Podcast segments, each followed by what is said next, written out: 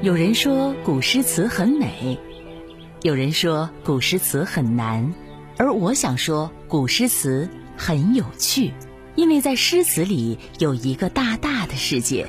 从古到今，诗词给我们带来了历史常识、文化传统和民间习俗，融会贯通，才能根植于心。郑州交通广播，听诗与歌。诗词里有更大的世界。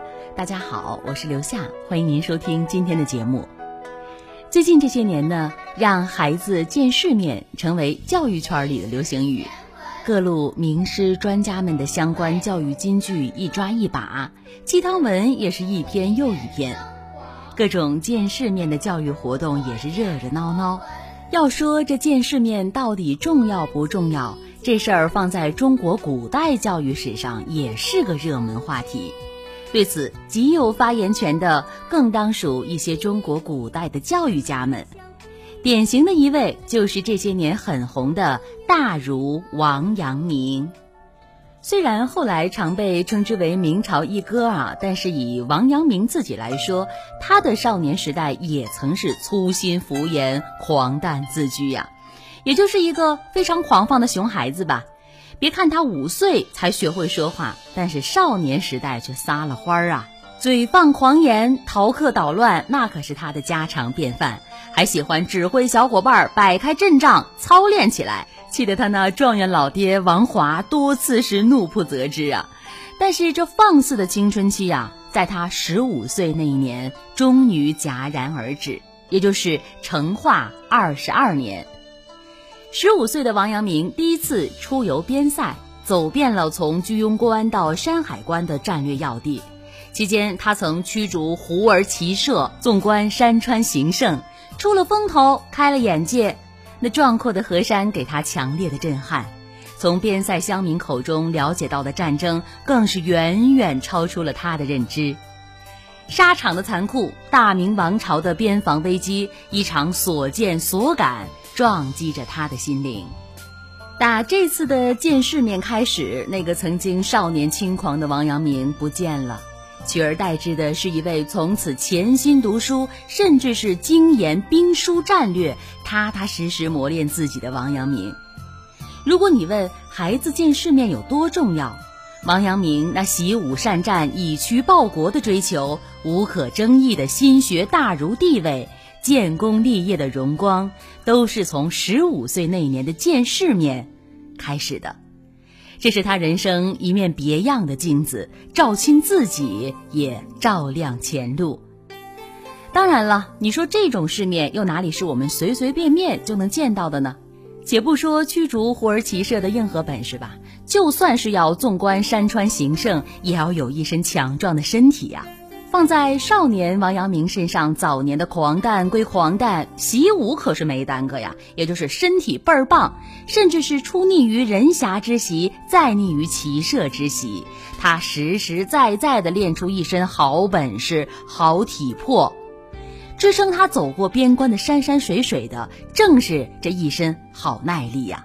所谓的见世面，首先你要有一个好身体，然后才是成长路上的水到渠成。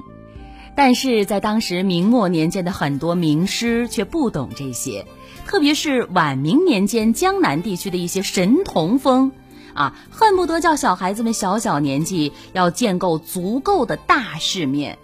当时什么叫大世面呢？有一些名师专门以培养神童见长啊。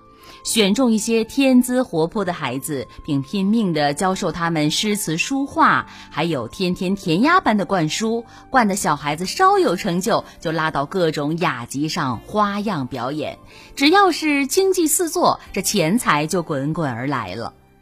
这样的操作，恰如明晚期学者黄宗羲的叹息：“以教猢狲擒虫之法，教其童子。这里哪是培养神童啊，简直是遛鸟耍猴。”再好的孩子也活活给教坏了。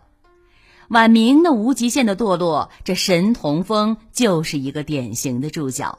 一提到世面二字，很多人都觉得世面就是大场面。其实，相反，一些看似低调的经验，对于孩子们来说，才是真正的刻骨铭心啊！对这感同身受的，还有明代的政治家张居正。明朝嘉靖十三年，张居正这位未来明朝政坛上的旧时宰相，还是一个十三岁的江陵儿童。他当时呢，已经拿下了秀才功名，踌躇满志，在乡试里继续发起冲锋。满以为举人功名，手拿把攥，没有想到一盆子凉水浇个透啊！他落榜了。其实这落榜的遭遇，就是此时的湖广巡抚顾林给他安排的世面。身为嘉庆年间知名的教育家，顾林早知道张居正神童的名号，因为他读过张居正的诗词文章，更是连呼确是个奇才，甚至将其比作大唐名将李泌。夸完之后呢，巡抚就做了一个奇特的安排，无论这一次十三岁的张居正答卷的水平如何完美，一定让他落榜。又过了几年之后，早已经中举的张居正从顾林口中得知当年那场奇特的安排，他不但没怨恨，反而当场百感交集。以张居正的话说，顾林的所作所为是一种特殊的知遇之恩，他纵使以死相报，也在所不惜。这感动背后，正是顾林奇怪安排的良苦用心啊！春风得意的神童，越是成名过早，越容易在功名利禄当中迷失自我，甚至是不断重演伤仲永的悲剧。一次故意安排的落榜，或许才是一支清醒剂。对这苦心，张居正本人更是感同身受。那曾经目空一切的张狂，落榜时的当头一棒，这一切的一切都铭记于心，正是他青春时代非常重要的一刻。换句话来说吧，后来他在大明朝堂上的坚韧不拔、江陵秉政的十年辉煌，都与这一刻有很大的关系。以顾林氏的苦心安排少年张居正式的见世面，足以令多少天资聪慧的孩子人生少走弯路啊！其实，对见世面的认识不止明代才有，北宋教育家胡爱也有清楚的阐述。这位有着“宋初三先生”美名，令范仲淹等宋朝名相无比敬仰的教育家，也曾犀利地戳中宋代教育的弊病。学者执守一乡，则志于一曲。所谓学习，如果说你只让学生们局限的在一个地方，拘泥于眼前的事物，那最后也会越学越封闭，毫无收获。所以，这位在宋代号称是冬日之阳的名师，也不停的在用自己的智慧为孩子们拓展世面。